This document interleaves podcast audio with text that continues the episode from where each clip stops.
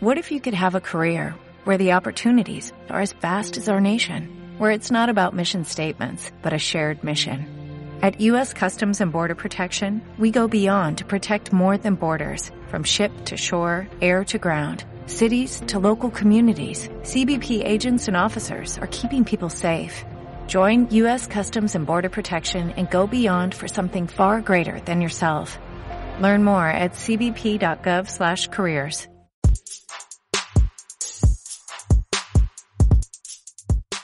Saludos y bienvenidos a la primera edición de este año 2023 del podcast En la Pintura Deportes. Les habla Marcos Mejías Ortiz.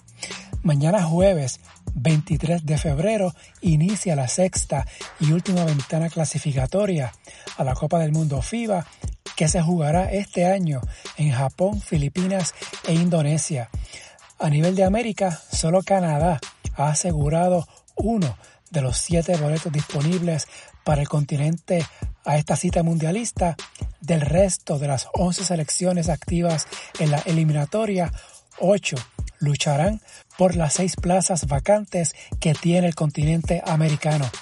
Para este episodio, y como ha sido la tradición, tenemos la previa con especial atención al grupo F en el cual está Puerto Rico que con ganar sus dos partidos de esta semana asegura su boleto mundialista. En esta previa tengo de invitado al periodista brasileño Mateus Muratori que cubre el baloncesto en varios medios en su país y con quien en la primera parte del episodio charlo un poco sobre la actualidad del baloncesto en Brasil, luego en la segunda mitad del episodio hablamos sobre ambas selecciones, la boricua y la brasileña, que se miden el jueves en la ciudad de Santa Cruz en un partido trascendental para ambos conjuntos.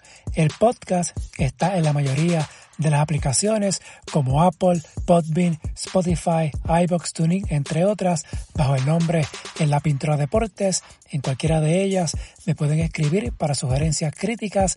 También se pueden comunicar por el correo electrónico en la pintura deportes a gmail.com, las redes Facebook e Instagram en la pintura deportes, Twitter at pintura deportes, la página web en la pintura deportes.blogspot.com. Si les gusta, favor de darle una valoración de 5 estrellas para que le llegue a más personas y suscribirse para que reciban la notificación una vez suba un nuevo episodio.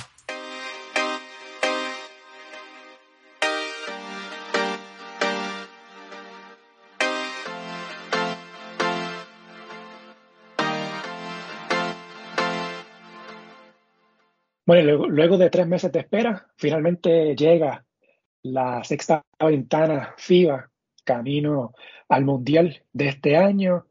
Ya finalmente en los próximos días vamos a conocer las 32 selecciones que estarán en el Mundial, que se jugará entre agosto y septiembre en Japón, Indonesia y Filipinas.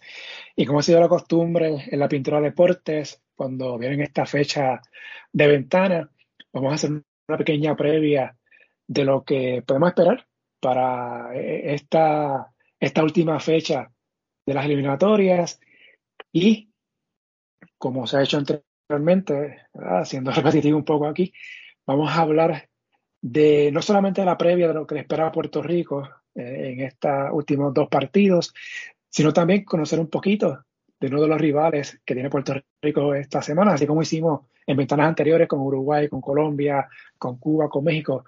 Vamos a hacerlo ahora con Brasil. Y para esto tengo de invitado a Mateus, lo dije bien, Muratori, desde Brasil. Eh, eh, eh dale, Marcos, un placer eh, hablar contigo de, Puerto Rico. Eh, soy de Belo Horizonte, una ciudad importante de, Brasil, capital del estado de Minas Gerais. Y bueno, vamos a hablar de, de baloncesto, de, del equipo de Brasil, de, de básquet de Brasil. Um, hay una, algunas cosas a hablar, una vez que Brasil está con una situación um, encaminada para, para una clasificación al mundial, ¿sí? Sí. Eh, Matius cubre baloncesto allá en, en Brasil y está en un estado que es de baloncesto. porque sabemos que Brasil es fútbol, pero está precisamente en, un área que es de baloncesto en Brasil. Eh, eh, Brasil hay, hay la, la, predominancia de fútbol, pero uh, Minas Gerais tenemos dos grandes equipos que son uh, Atlético Mineiro y Cruzeiro, eh, de fútbol que já ganharam Copa Libertadores, né? então grandes clubes em, nível continental, pero basquete está está indo bem. Temos o Minas Tennis Club que foi terceiro puesto nas últimas duas vezes em la Basketball Champions League Américas. Então, é um nível interessante de baloncesto acá. Enquanto também temos o voleibol, um nível muito bueno com o próprio Minas e aí também o Cruzeiro com, com um nível interessante de, de vôlei. Então, é um estado com uma situação deportiva interessante. Sí, algo parecido, ¿verdad? Si lo llevamos a Argentina, que es un país obviamente futbolero, pero tiene Bahía Blanca, eh. es bien baloncesto, ¿no? Así que algo más o menos parecido, ¿no? Eh. Cuestiones de, de, de, de, qué deporte es el que predomina en ciertas áreas. Sim, né? É, pensa também um pouco de Córdoba, tem Atenas, é, outros equipos também. Então, é semelhante um pouquinho. Bueno, entonces vamos a hablar un poquito, antes de hablar de lo que es la ventana y lo que trae Brasil-Puerto Rico, un juego súper importante este jueves allá en Santa Cruz. Eh, vamos a hablar un poquito de baloncesto en Brasil. Eh, a mí desde pequeño yo recuerdo cuando empecé a, empecé a ver baloncesto de selecciones para la década del 90, siendo, siendo un niño, eh, Puerto Rico, eh, el, rival, bueno, siempre Estados Unidos ¿verdad? ha estado en el tope, eso no, siempre ha sido así desde el principio y se mantiene en estos días. El segundo lugar, contrario a lo que vemos hoy en día, que es Argentina, para, el, para la época que yo empecé a ver baloncesto, también de Brasil, Puerto Rico, eh, Puerto Rico venía de quedar cuarto en el Mundial en Argentina. y Brasil venía de una década de los 80 muy buena. Eh, campeón panamericano, aquella, aquella victoria en los Juegos de Indianápolis en el 87. Aquel Mundial que Puerto Rico fue cuarto, Brasil fue quinto. Fue quinto. O sea que todavía está, bastante parejo. Y pero a lo mismo que le pasa, que le ha pasado a Puerto Rico desde el 2000 para acá, ha habido muchas altas y bajas, quizás eh, encabezado por la ausencia en Juegos Olímpicos.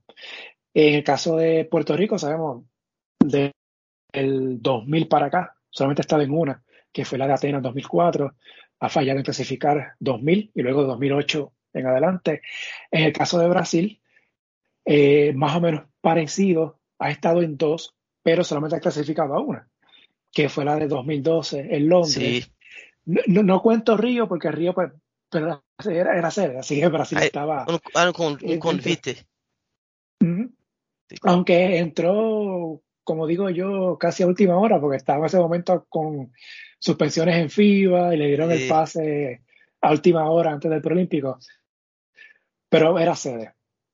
Eh, pero le ha pasado lo mismo que Puerto Rico, ¿no? Se ha quedado fuera en, en las otras eh, Juegos Olímpicos.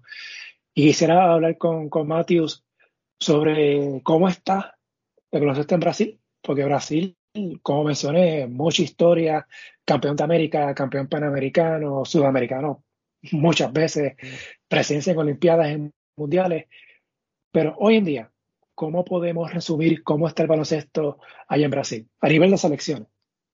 Sí, uh, la selección hay un momento bien parecido con Puerto Rico, como, como tú he mencionado, Temos um momento de altos e baixos, uma, uma geração, uma geração, creio, muito boa, passado por Brasil, com jogadores em NBA, uh, temos campeões, é, um, jogadores campeão, tanto em NBA, tanto quanto em Europa.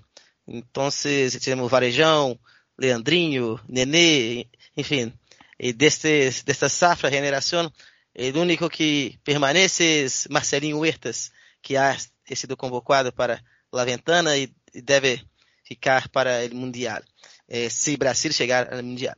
Entonces, la selección hay un momento de entre safra, un nuevo momento para tentar, eh, de fallar, a llegar eh, a Tokio, en una, una, situación que no fue buena, buena para Brasil, porque el, el baloncesto de Brasil es interesante, porque eh, aparenta que va, que va a ganar, que va a ter buenos resultados, en el momento clave pierde, ah, não, não consegue eh, entregar eh, a grande expectativa. Foi assim no último pré-olímpico, o Brasil estava muito bem, eh, tinha uma equipe que para nós seria eh, a grande clave, que seria Croácia, e Brasil foi muito bem diante de Croácia, ganhou, ganhou de México, e quando foi ganhar, foi enfrentar a Alemanha, é, Alemanha sem, sem jogadores importantes, Brasil não entregou e, e, e bem, é, não, não conseguiu ir a Tóquio. Então, desde então, tem, desde então teremos uma reformulação. É, o último treinador, que é Petrovic, é, né, irmão de Drazen Petrovic, Alexander Petrovic, é, derrou o é. Temos agora é, nosso, nosso treinador, que é, é Gustavo de Conte, que é Gustavinho, nós chamamos ele mesmo treinador de Flamengo, que é a, a potência de Brasil, junto com Franca, eh, com os equipos eh, mais fortes de Brasil atualmente, Flamengo, que tem e também já tem uma, uma história, Flamengo com, com o basquete também, agora Franca, que é uma equipe muito, tra muito tradicional aqui em Brasil, São Paulo e Minas Tênis Clube, são os quatro. Entonces, tiene lo, lo treinador joven de Flamengo que desde que começou tem feito, tem hecho uma, creio que uma, uma boa gestão, um, um, um bom caminho para Brasil neste mundial, neste novo ciclo. Eh, foi uma unanimidade quando foi elegido para esse cargo. Ele, compart, ele há essa compatibilidade de, de função com DT de, de Flamengo, de, de selección y todo bien. Uh, entonces, é claro que não é o ideal, pero ok, dá, é, ok para hacer. Ainda mais em nosso momento, nós precisamos de um treinador jovem, e ele é um treinador jovem, eh, tem conversado com, com jogadores, então agora nós estamos em uma situação ok quanto a, a nossa seleção, pero eh, queremos resultados, né? Uh, queremos a classificação para o Mundial, eh, o último Mundial de Brasil. Brasil chegou bem eh, com Petrovic, pero mais uma vez a história se repetiu com o Brasil, porque não sei se tu recordas, Brasil vence a Grécia de Antetokounmpo, pero eh, perde para a República Tcheca no jogo seguinte e, bueno, eh, jogou fora a vitória contra a Grécia, depois, depois enfrenta Estados Unidos e já não e muito difícil bater Estados Unidos. Vocês, vocês, vocês sabem disso, tanto que quando venceram foi uma situação muito insólita, né? Então, o Brasil não conseguiu levar adiante, é, mais uma situação de altas expectativas, especialmente após a vitória sobre Grécia, de Antetokounmpo, né? E depois perde para a República Tcheca e agora tenta uma situação diferente eh, para tentar encaminhar a classificação e sacramentar a classificação mundial. E aí sim eh, dar uma nova cara de Brasil com novos novos jogadores entre aspas eh, novos não são os jogadores como Leandrinho, Nenê Hilário Anderson Varejão, Alex Garcia, são outros, Thiago Splitter, são outros jogadores com alguma experiência internacional. Temos uh, Bruno Caboclo, que foi passou por NBA. Temos outros jogadores e o remanescente é nosso capitão, que é Marcelinho Huertas. Então, esse é o panorama general da seleção brasileira, que segue bem, pero há essa questão, precisa sempre se afirmar pelos resultados eh, que não que não chegaram, infelizmente para a última generação que é buena, muito buena, pero não conseguiu um resultado grande, expressivo. Me mencionas esa generación de Nené, sí. eh, Tiago, Varellao, Barbosa. Yo recuerdo que para el 2003 una parte de ese equipo jugó acá en Puerto Rico, en el Prolímpico, buscando el pase para Atenas. Y recuerdo que Puerto Rico y Brasil se cruzan en la segunda ronda. Este formato que había, que tenía FIBA antes. Y un juego bien cerrado. Para mí ese, torneo fue, ha sido el mejor de, las Américas que ha habido para mí en la historia. Sí. por, por, el nivel que había y, lo, cerrado que fue. Eh, recuerdo que el partido fue uno bien cerrado que se decidió pues, con un canasto de Casiano en los últimos segundos. Y recuerdo haber visto a Varellado llorando, eh, Thiago Splitter, Nené. Alex, Alex fue muy, muy bien. Ah, eh, dicen que E Alex Garcia foi à NBA por conta de, de bloco que deu a Tim Duncan. Então, é uma história que habla. Então, é importante. E foi o início dessa geração. É, e é semelhante com o que tivemos é, em anos 90, início de 2000, que foi uma, uma entre safra com a geração de 80, com o Oscar, e a geração de 2000. Agora é um pouquinho semelhante, pero creio que há um pouquinho mais de organização. con jugadores más experientes. Vamos a ver en cuál sí. Eh, mencionaste, ¿verdad? Volviendo un poquito a esta generación que, que estoy hablando, que hubo pues, jugadores que llegaron a la NBA. Mismo Nené, eh, eh, Tiago, Marellao, Barbosa. Y había mucha expectativa con, con esta generación de Brasil. Quizá un poquito injusto, algo ¿verdad? se comparaba con la generación de Argentina, que eventualmente fue campeona olímpica en el 2004, y se pensaba que, que, que esa Brasil podía ser algo, quizás no lo mismo, pero quizás algo similar, o estar ahí ¿no? en, la, en la pelea, pero no fue así. Y básicamente lo único que consiguió pues, fue, el paso olímpico a Londres en 2012, se quedó fuera de Pekín en el 2008, en mundiales no, no fue protagonista, que no alcanzó eh, esos resultados que se tenían pensado que podía conseguir ese, ese grupo.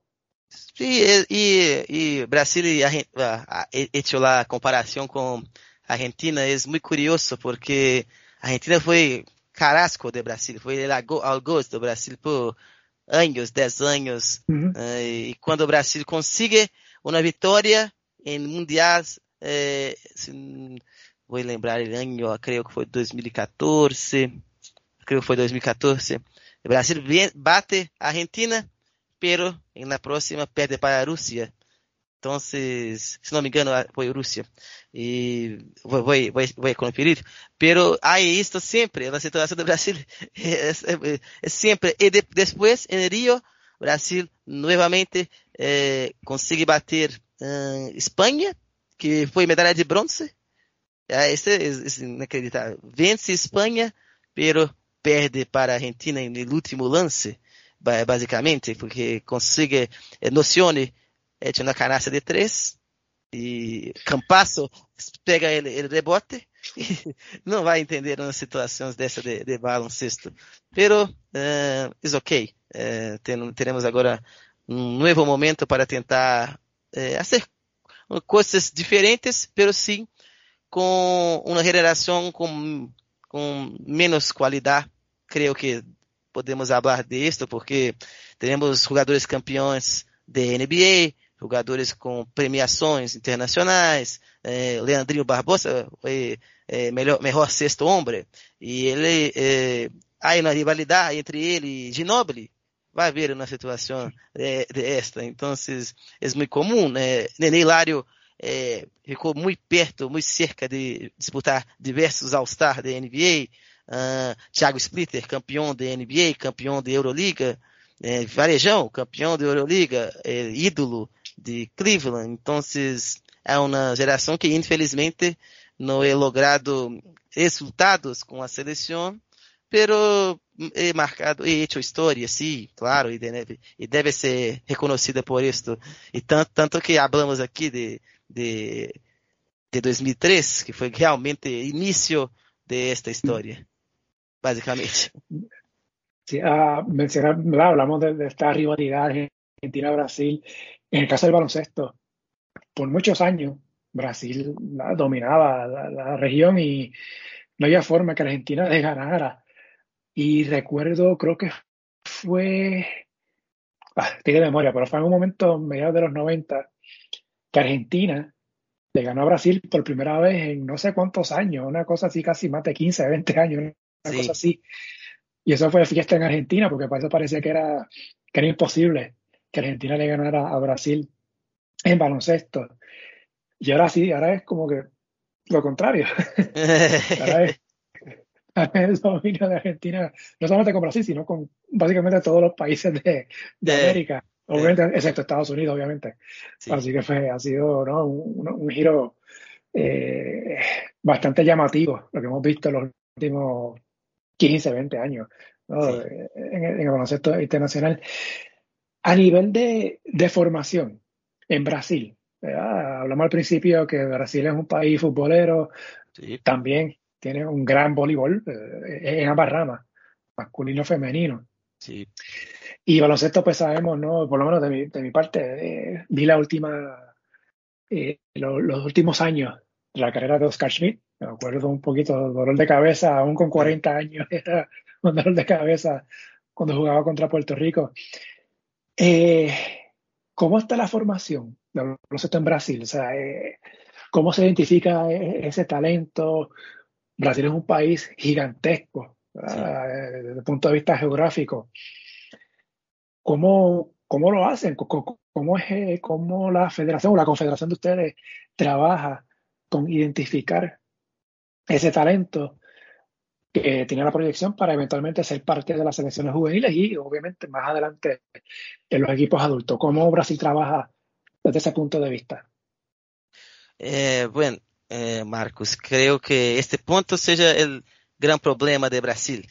Eh, uma vez que eu vejo, eu consigo mirar que há um trabalho interessante por parte de los clubes, pero há muita, muitos jogadores que ficam por caminho, que não que não conseguem fazer a virada para profissional, há essa dificuldade, pero é questão, uma questão financeira mesmo, mesmo.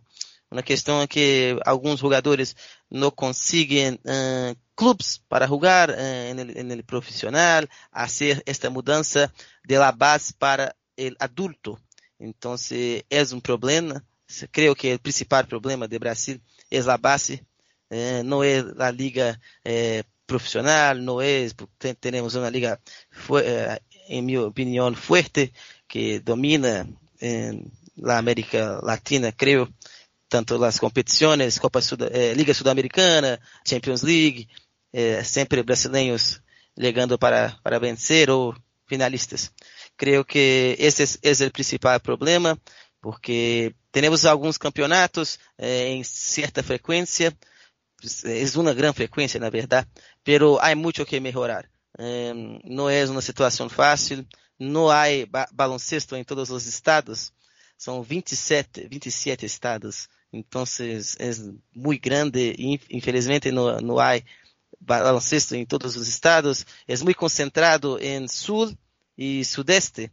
Eh, tanto eh, vamos hablar de La Ventana, eh, estamos, a Ventana vai ser Rio Grande do Sul, que não é um, um local com muito basquetebol, nós vamos pensar, é sudeste com São Paulo, Rio de Janeiro, Minas Gerais, que é de onde hablo, um pouquito Brasília, que é a capital, tem basquete, pero, pero es una situación en estos, en estos puntos. Eh, Rio Grande do Sul tiene basquete, tiene el baloncesto, pero mm, creo que no es como eh, otros estados como São Paulo, que es el polo, creo, el principal eh, de, de, nuestro baloncesto, que hay la concentración del básquet de base, que tiene las, las mejores equipos de, de, de formadoras de jugadores, pero bueno, uh, Minas Gerais también tiene una buena formación, pero hablo nuevamente, en mi opinión, es más un mérito de los clubes que mérito de la federación que, que, ha, que ha, hacen esta, esta formación. Dar un ejemplo básico. Creo que es la excepción, pero voy a citar acá. que até, hasta recentemente os principais, os brasileiros na NBA eram todos eh, com passagens por Minas Tennis Club, formados acá. Tínhamos Raulzinho, Raul Neto, que é formado no Minas Tênis Club, Cristiano Felício, que era de Chicago Bulls, é do Minas uhum. Tênis Clube. E o, último brasileiro draftado, que foi Gui Santos para Golden State Warriors, é formado no Minas Tênis Clube também. Então, em minha opinião, esse mais mérito de los clubes que tem uma, situa uma situação interessante do que la, de la como um todo. E sim, eh, são as exceções que fazem um trabalho assim. Não são todos os clubes que têm acesso de Franca, de Flamengo, de Pinheiros, que revela também, eh, Minas, Brasília. São, são a exceção e ficamos com poucos jogadores, em minha opinião. É, pensando, pensando em nível do Brasil, ah. mirando o nível Brasil, que podemos ter muy más, ¿no? No, claro, eh, esto lo estamos hablando ¿verdad? de manera bien resumida. Este, esto es un tema que puede ser mucho más amplio, ¿no? Te quería comentar, eh, se parece más o menos ahorita a lo que pasa en Puerto Rico, ¿no? Eh, hay un problema, en el caso de nosotros acá, mm. que lo, lo, he hablado varias veces en este podcast, de cómo Puerto Rico tiene una, un grupo a nivel juvenil de los 15 años, casi nosotros, ¿verdad? Empezamos con centro básquet, luego entonces se va al premundial. Eh, pero cuando llegamos a los 18, 19 años, si Puerto Rico no clasifica al Mundial Sub-19, básicamente se pierde esa continuidad. Y no, y no tenemos eh, eh, esa continuidad hasta los 23, 22 años. Sea, y, y esa e, e, ese ciclo ¿no? de, cuatro años se pierde. Y básicamente a veces tenemos jugadores debutando a los 23 años, a los 24, que es algo contrario a lo que veíamos antes, años atrás, cuando Puerto Rico pues, tenía jugadores bien jóvenes. Claro, esto viene de situaciones por la relación que tiene Puerto Rico con Estados Unidos, bueno, esto colegial, que ha afectado cuando profesionalizan el baloncesto en Puerto Rico. Sí. Y pues nada, son puntos que, que, han afectado. Uno de varios, en el caso de Puerto Rico. Y uno que quizás le compete también a Brasil es que en el caso de, con este nuevo formato de FIBA, se eliminaron los torneos regionales. En el caso de Sudamérica, el sudamericano. El caso de, del área de nosotros, el centro básquet.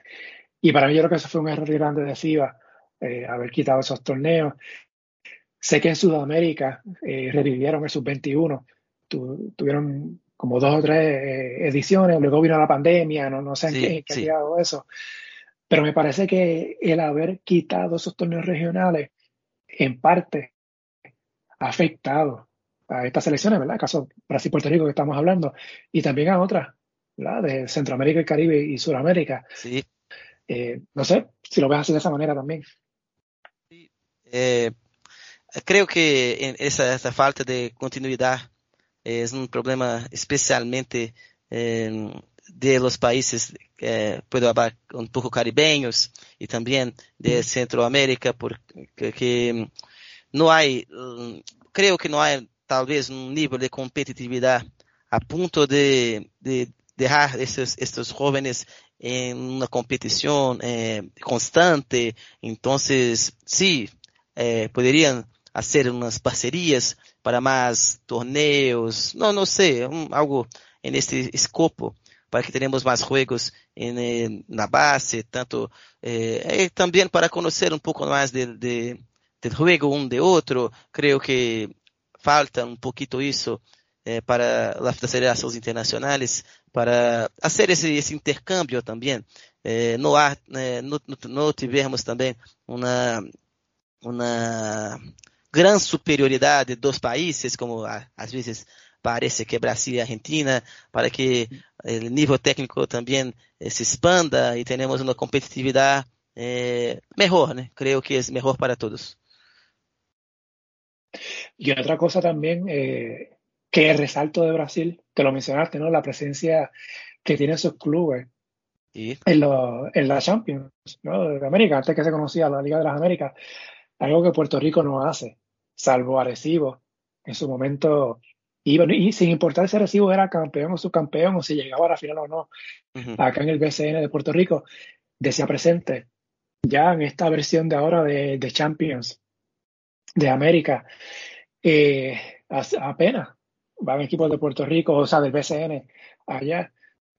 Y eso pues creo que afecta bastante, pero nada, eso es otro tema que... No, creo, pero es, es, es, importante hablar que con certeza realmente es una, una lástima. Yo no sé por qué no colocan, eh, por qué no, no, no colocan el, el, el, Puerto Rico también. Eh, hay, hay, hay México, hay otros países, hay Nicaragua, eh, en fin. É uma situação que eu também não consigo entender. E o baloncesto de de Puerto Rico es muy tradicional, es, tiene una historia, yo no, no entiendo también. Sí, eso es, pero nada, son temas que seguirán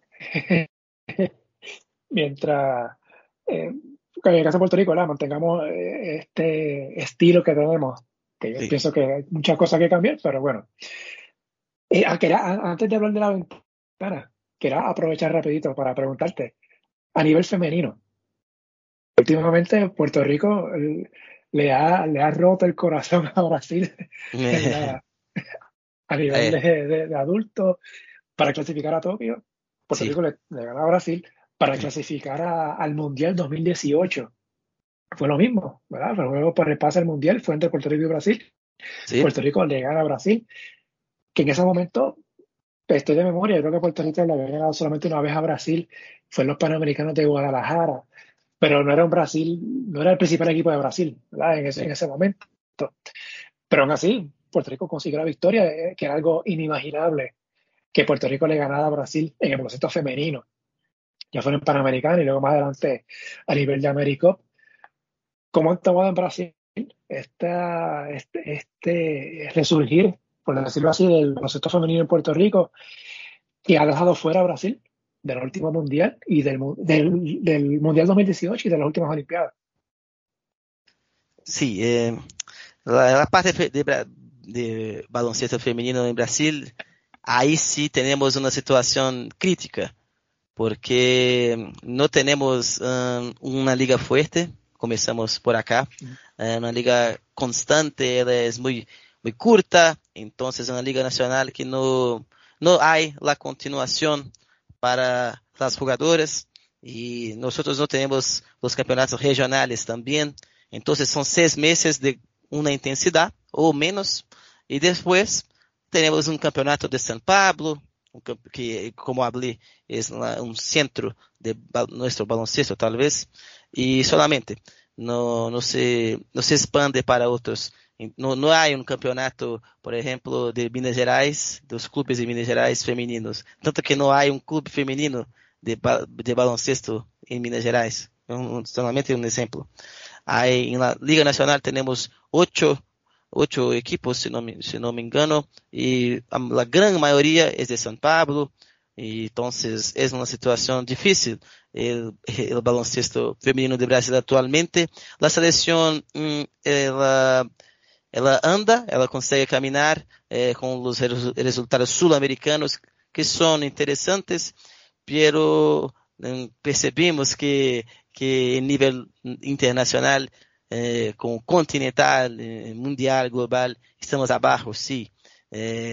Para Puerto Rico, Coreia do Sul, então realmente temos esta dificuldade, estamos, há um processo de, de de reconstrucción. Ah, creo que una reconstrucción es diferente de masculino. Masculino hay entre safra que, que es normal, creo que es normal, eh, faz parte. Pero en, en, femenino es una reconstrucción eh, de todo el proceso, de todo el proyecto. Tenemos un buen, un buen entrenador.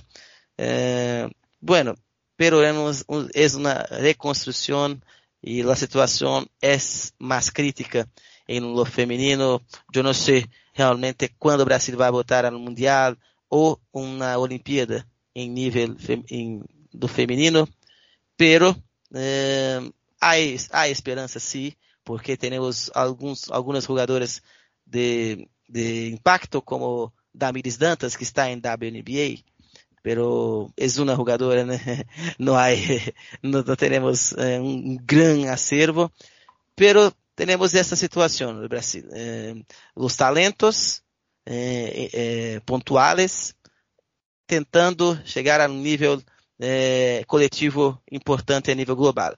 Pero não é fácil e há uma reconstrução. Acho que a palavra seja esta mesmo.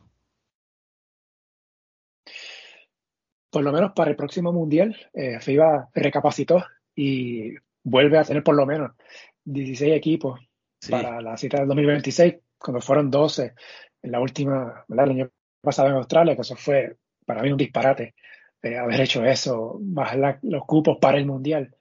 Eh, así que nada, veremos qué pasa para el 2026. Ya ahora en verano va a venir el AmeriCup, así que eh, vamos a ver qué nos espera ya. Y, oh, y si Puerto Rico y Brasil se cruzan, que probablemente se van a estar cruzando el AmeriCup en, en el verano. Entonces, eh, Mati, vamos a hablar entonces de la ventana. Eh, Está el jueves. Puerto Rico estará en Brasil. Vamos a repasar, obviamente, y va a haber ventanas, ¿verdad? En Europa, en África, en Asia, pero nos vamos a concentrar principalmente en América y sobre todo en el grupo que está en Puerto Rico y Brasil. Eh, en el grupo, a modo de repaso, en el grupo E, Canadá está invicta, de hecho está ya es la única de América que está en el Mundial oficialmente, tiene 10 y 0. Entonces viene un tri triple empate bien interesante de Venezuela, República Dominicana y Argentina, los tres con 7 y 3. Ya eliminados Bahamas con 3 y 7 y Panamá con 2 y 8. O sea, en el grupo E.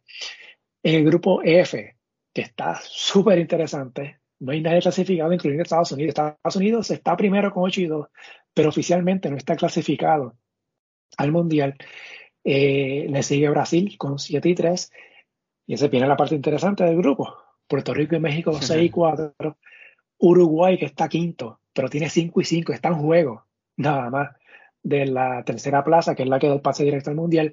Colombia ya está eliminada, tiene 3 y 7, pero Colombia puede hacer mucho daño sí. y ya lo ha hecho.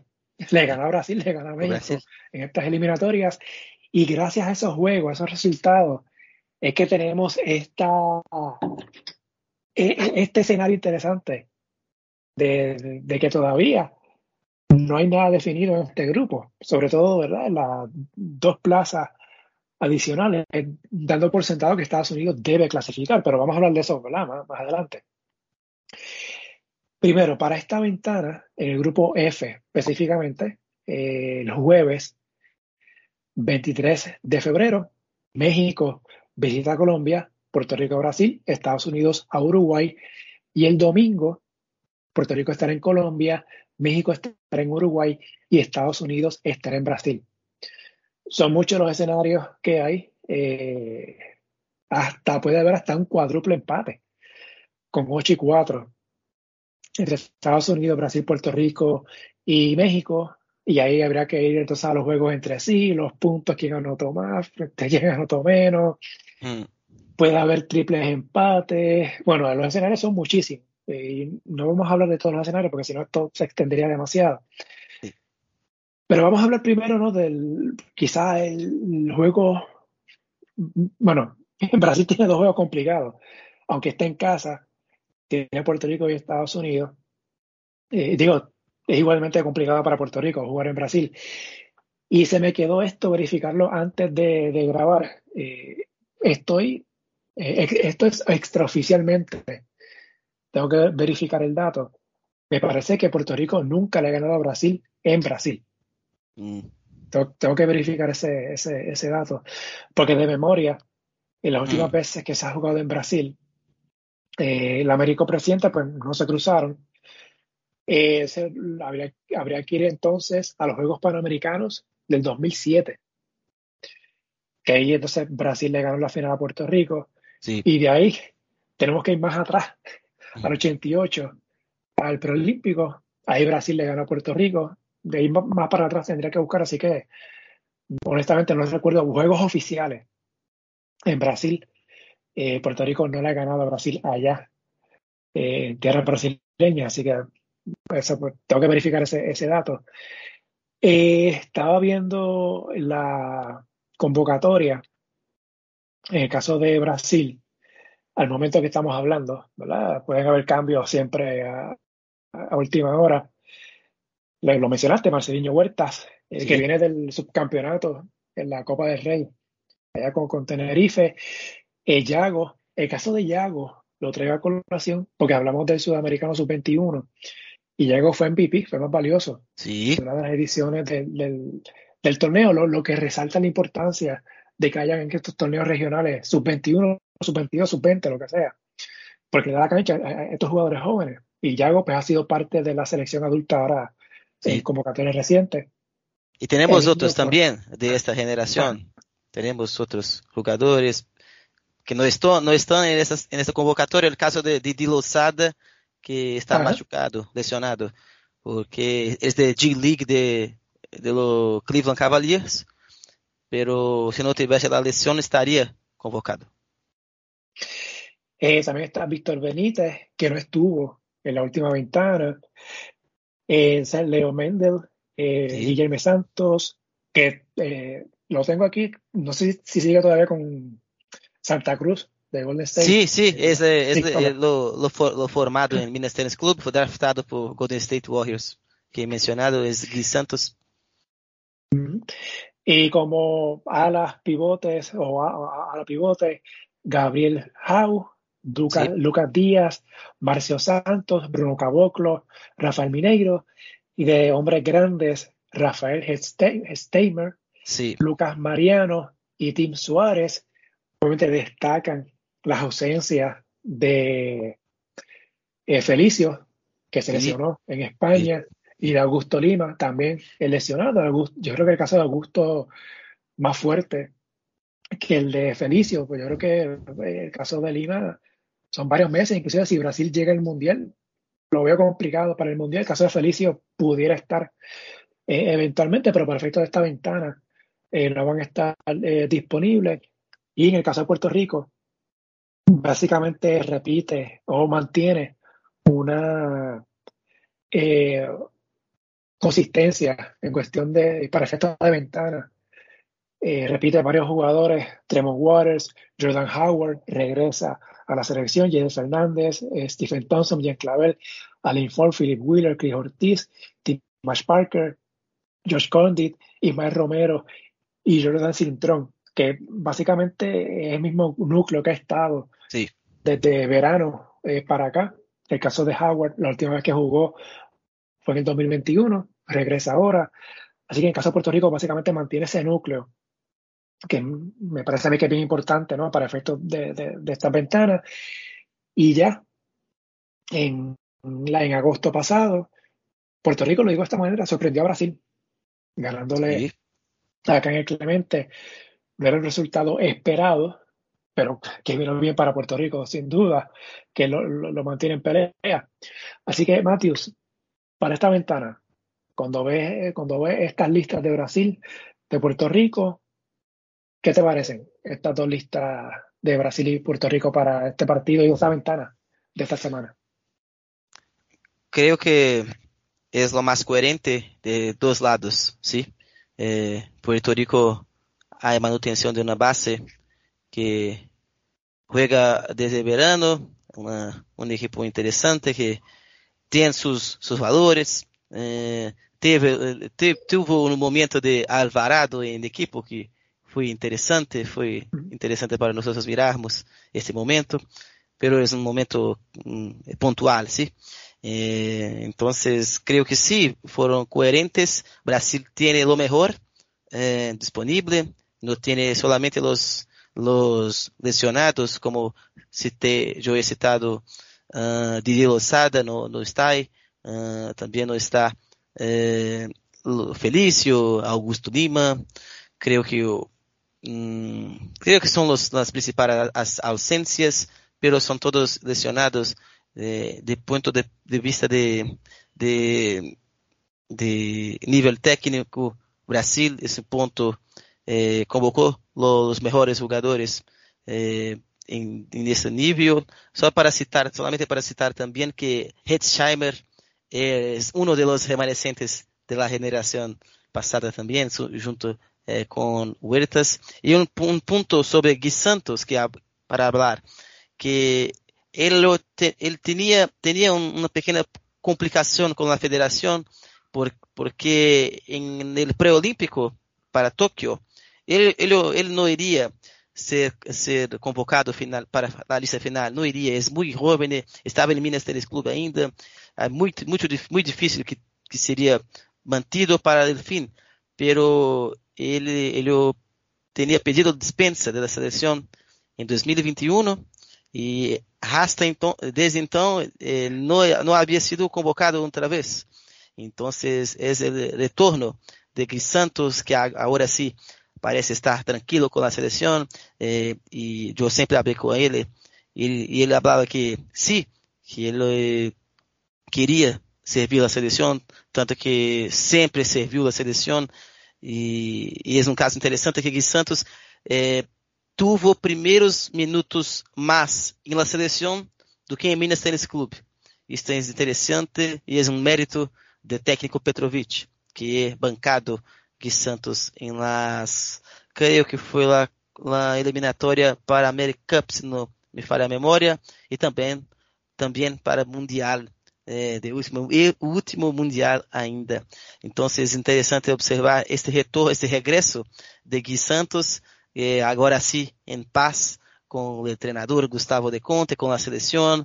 Vamos ver esse retorno que creio que eh, ele, pode, ele pode ser um jogador eh, de impacto para o Brasil, porque temos esperanças em este jogador jovem, muito jovem, para, para ser uma boa continuidade. E temos também outros jogadores de impacto, estes mais experientes, Benite, Caboclo, ex-dominante em lá em América Latina, foi dominante.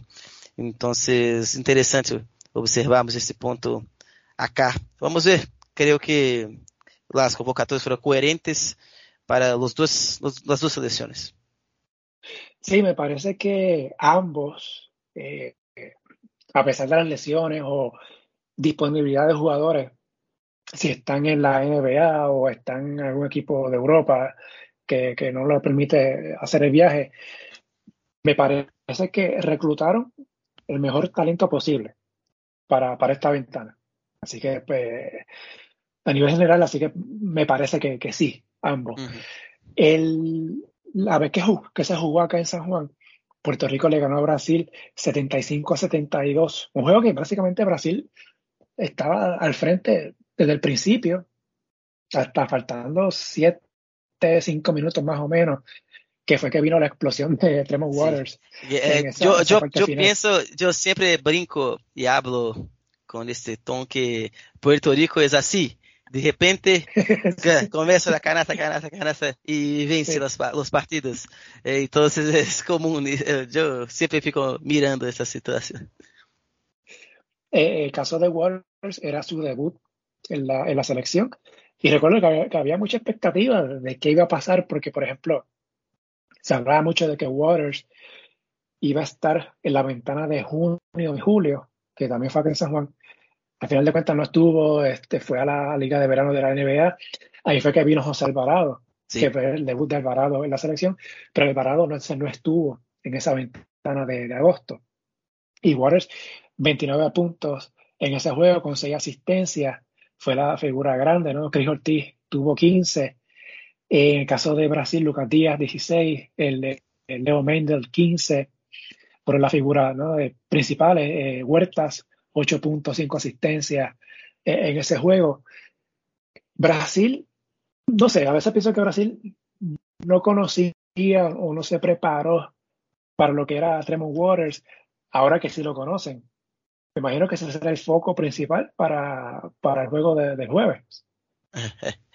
eh, ese, ese partido de San Juan, eh, yo voy a pegar la secuencia, pero Brasil eh, estaba en una secuencia ruin, no estaba en una secuencia buena, estaba en una secuencia negativa y eh, perdió tres partidos seguidos.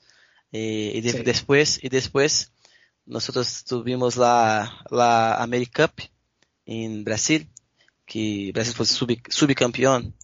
Entonces, eh, ah, fue, fue una secuencia negativa de Brasil que e começou, inclusive, com a derrota para a Colômbia, que Brasil sí. entrou com um nível, pero foi surpreendido. Depois, eh, a derrota para México e também derrota para Puerto Rico. Entonces, eh, sí, fue un momento de cuestionamientos, de até que, hasta qué punto, qué punto Brasil estaba eh, concentrado, pero después, eh, con la presión de la última ventana, Brasil consiguió los, los eh, resultados, ¿sí? Y consiguió, eh, he hecho para encaminar la clasificación, tanto que eh, consiguió vencer Estados Unidos en Washington y, y también superó México en, en, México y muy bien. Entonces, el, el foco he voltado, pelo menos esto pareció para, para nosotros. Y bueno, vamos a ver si, si Brasil con, consigue confirmar esta clasificación con, creo, la victoria diante de Puerto Rico o de eh, Estados Unidos. Vamos a ver. Mencionaste algo parecido lo que ocurrió con Brasil en el Mundial, que comenzó fuerte y perdió los partidos clave algo más o menos parecido a, pasó ¿no? en estas eliminatorias. Brasil ganó los primeros cinco juegos súper dominantes, ganando ampliamente. Y viene esa derrota con Colombia en tiempo extra, sorpresiva por demás, que uno pensaría, pues, pierden ese juego, no es importante, pero aquí todos los juegos cuentan. No importa lo que, si Colombia se eliminaba o no, ese, ese resultado se arrastra, se arrastraba para la segunda ronda. Y, esta derrota le está pesando a Brasil eh, ahora mismo. Y mencionaste ¿no? La, derrota con México que fue allá en Brasil. Pero viene esta reacción. Y, no solo que Brasil ganó esos dos juegos frente a Estados Unidos y México, sino de la forma en que los ganó. De forma dominante, doble figura y el juego con México por 46 puntos. Que eso es, que es algo bien importante, ¿no? el diferencial de puntos en caso de posibles empates eh. Así que eso es súper clave. Eh, que en el caso de Brasil, el, juego frente a Puerto Rico, aparte de Waters, que, y, el caso de Howard también, que, que, regresa, ¿qué otras áreas Brasil, entiendes tú, pueden estar pendientes eh, de que Puerto Rico eh, no luzca e intente llevarse la victoria allá en Brasil.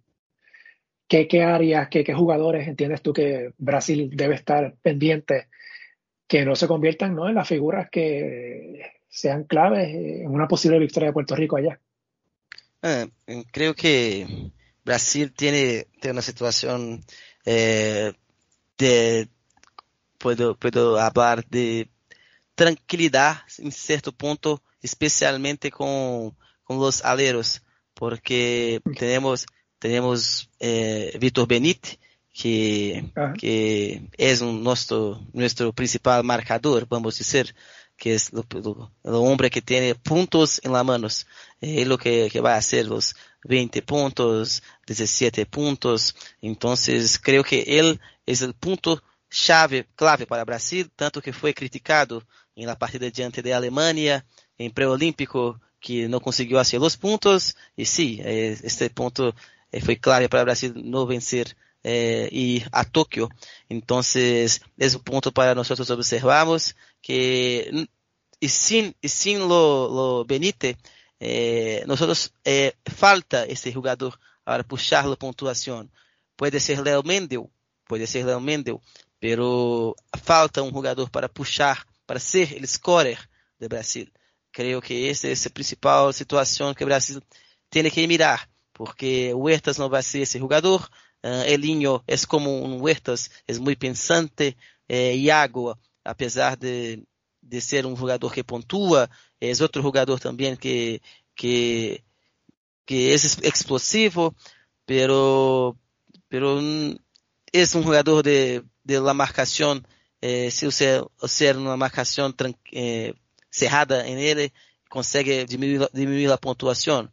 Eh, entonces que la parte de los aleros pontuadores, eh, a, a, de Brasil ter bons jogadores, precisa ter algum jogador para puxar a pontuação em caso de um Vitor Benítez que não consiga entregar os 20 pontos, não consiga entregar os 18 pontos. E vamos ver se Gui Santos pode ser este jogador, porque hace mucho tiempo que él no disputa una partida por la selección y ahora él está más adulto, está, creo que está en quase nível de NBA. Entonces, vamos ver si él puede ser este jugador. En caso de un Benítez, sin muchos, muchos puntos. Eh, Huerta, como mencioné, mencionamos hace un momento, viene del subcampeonato de la Copa del Rey eh, en España, eh, 20 y 10, 20 puntos, 10 asistencias. Parece que no tiene 40 años. Eh, sí, sí. Es, es, un, es nuestro, nuestro, capitán y realmente eh, Huertas es un gran jugador.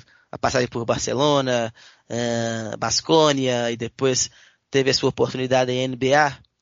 Eh, llegó más experiente, pero jugó con Kobe, Lakers, entonces ah. es un jugador histórico para Brasil y tal vez el principal armador de nuestra, nuestra historia, pero es una conversa difícil de hacer porque tenemos Marcelo en los años 80, eso es difícil hablar, pero sí es, es histórico. En el caso de Puerto Rico, yo creo que muchos sí. saben, ¿verdad? es bastante predecible el juego de, de, Puerto Rico, ¿no? La carrera, el triple, el uno contra uno. Sí. Algo que yo creo que va a ser bien importante, ¿no? Cómo se, se van a comportar los hombres grandes de Puerto Rico.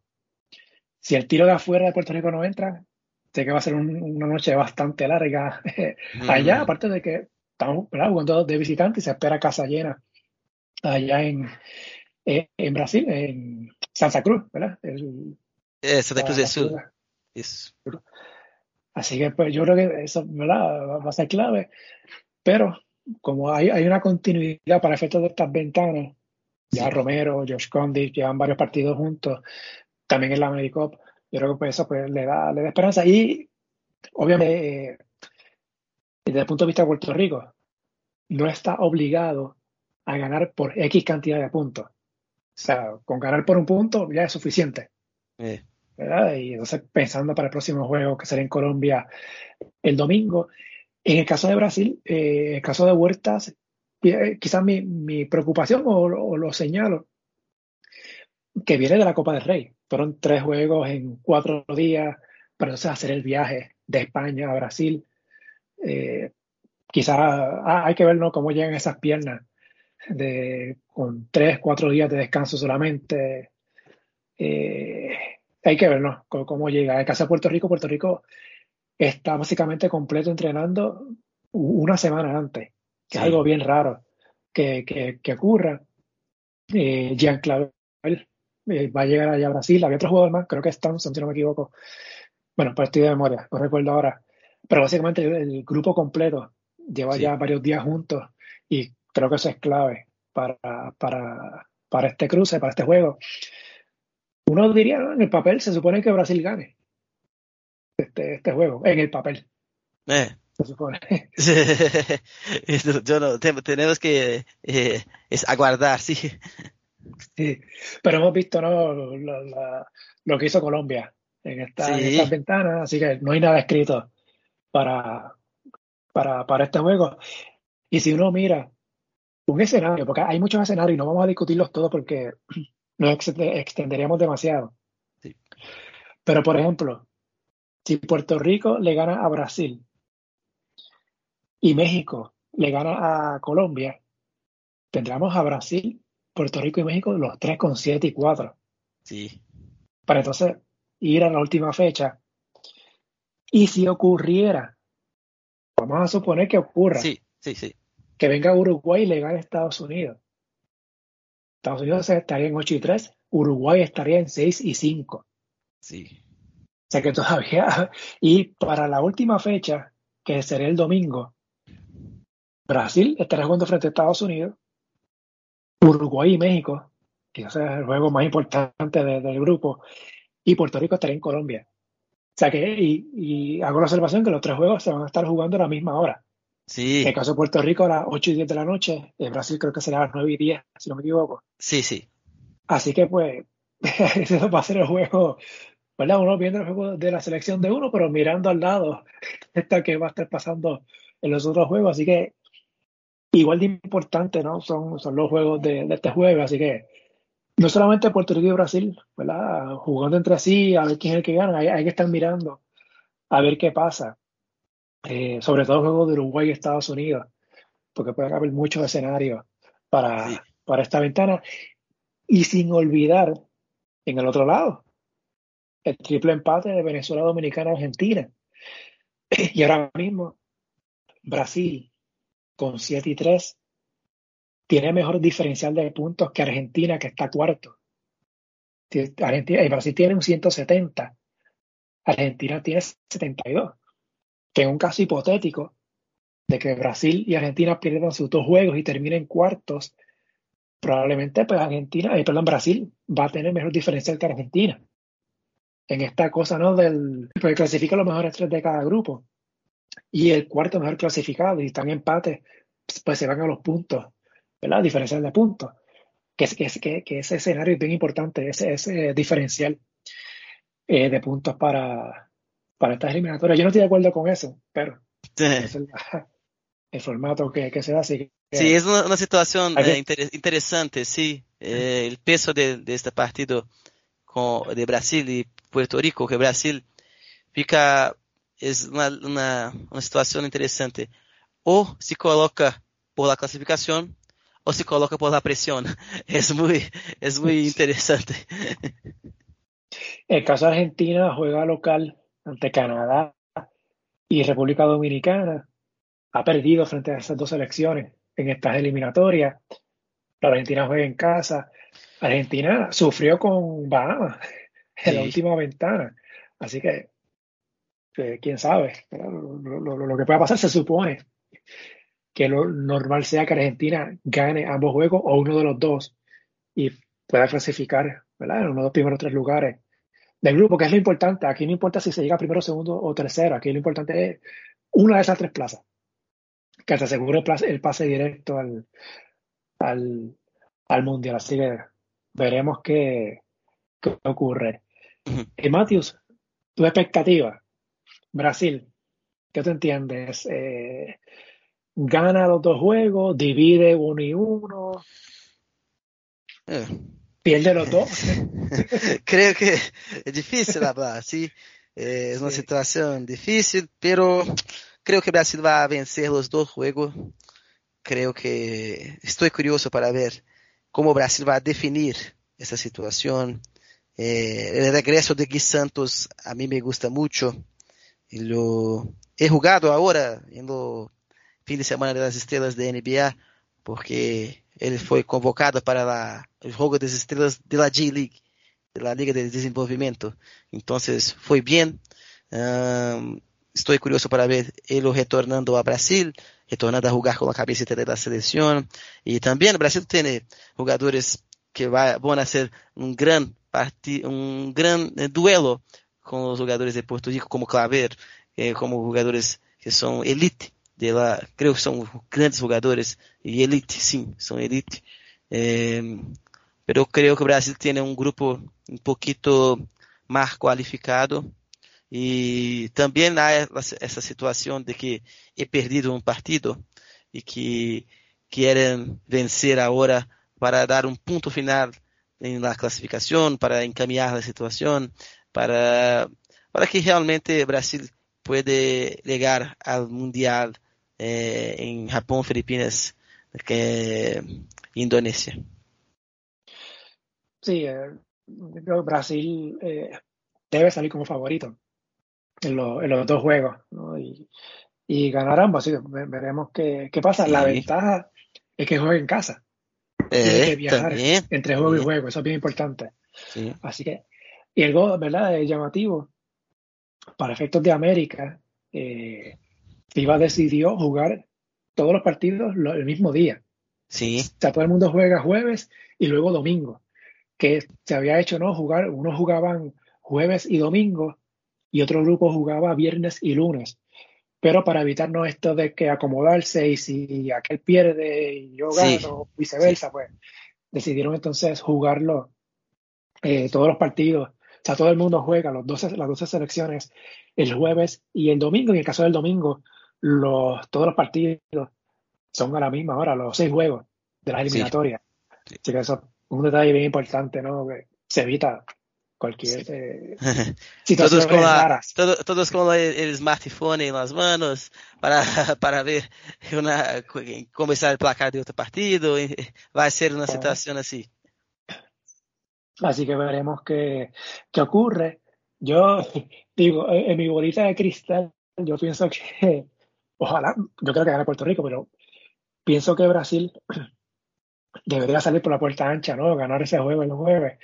Y entonces, en el caso de Puerto Rico, todo se define el juego en, Colombia, allá en Medellín, pero mirando a lo que ocurra entre Uruguay y México.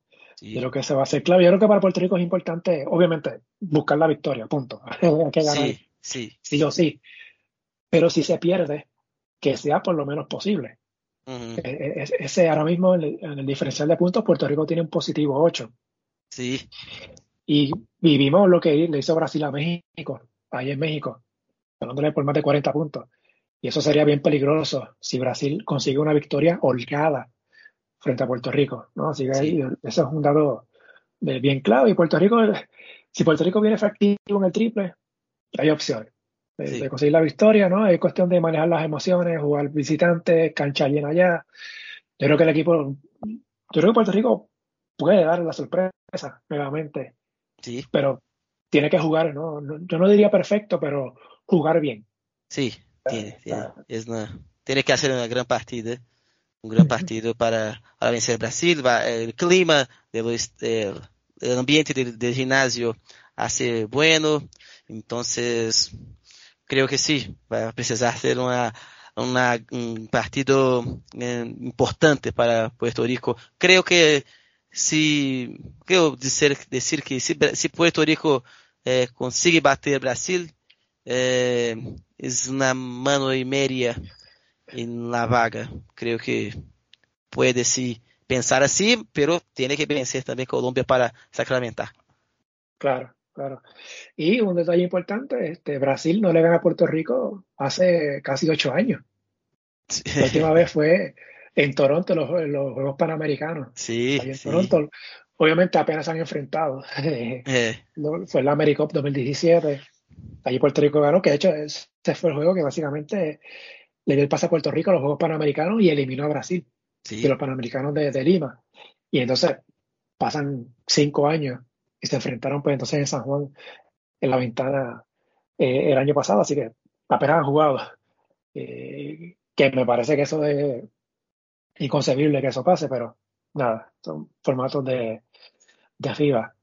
Eh, no sé si quieres agregar algo más de la ventana, de Brasil. No, no creo que nosotros conseguimos hablar un poquito de la situación de, del grupo, de, la, de las clasificatorias, las dos, nuestras expectativas dos, los equipos, dos dos equipos, y hasta un poquito también de, de baloncesto en Brasil, cómo está el momento, los clubes, eh, algunos jugadores. Creo que, bueno, una, un momento interesante. No, de los temas que hablamos, ¿verdad? Podemos hacer episodios distintos, ¿no? Pero quería tocar un poquito de lo que es el baloncesto allá en Brasil, de lo, que ha sido estos últimos años, de qué están haciendo, porque más allá de lo que pase el, el, juego y las eliminatorias, eh, estoy seguro que lo vamos a seguir viendo con Brasil eh, más adelante, hay Juegos Panamericanos. Ahora, eh, este año, en Chile, luego vendrán las eliminatorias para la AmeriCup del 2025, así que y yo creo que es importante que Puerto Rico y Brasil se crucen eventualmente. Sí, Por lo desde el punto de vista de Puerto Rico, ver dónde estamos eh, frente a los rivales de Sudamérica, ¿verdad? Los grandes, Brasil, Argentina, Uruguay, Venezuela. Ver, ¿verdad? Eh, a, qué nivel estamos. Eh, porque el ranking, si no se deja llevar por el ranking, pues a Puerto Rico no le va muy bien que digamos.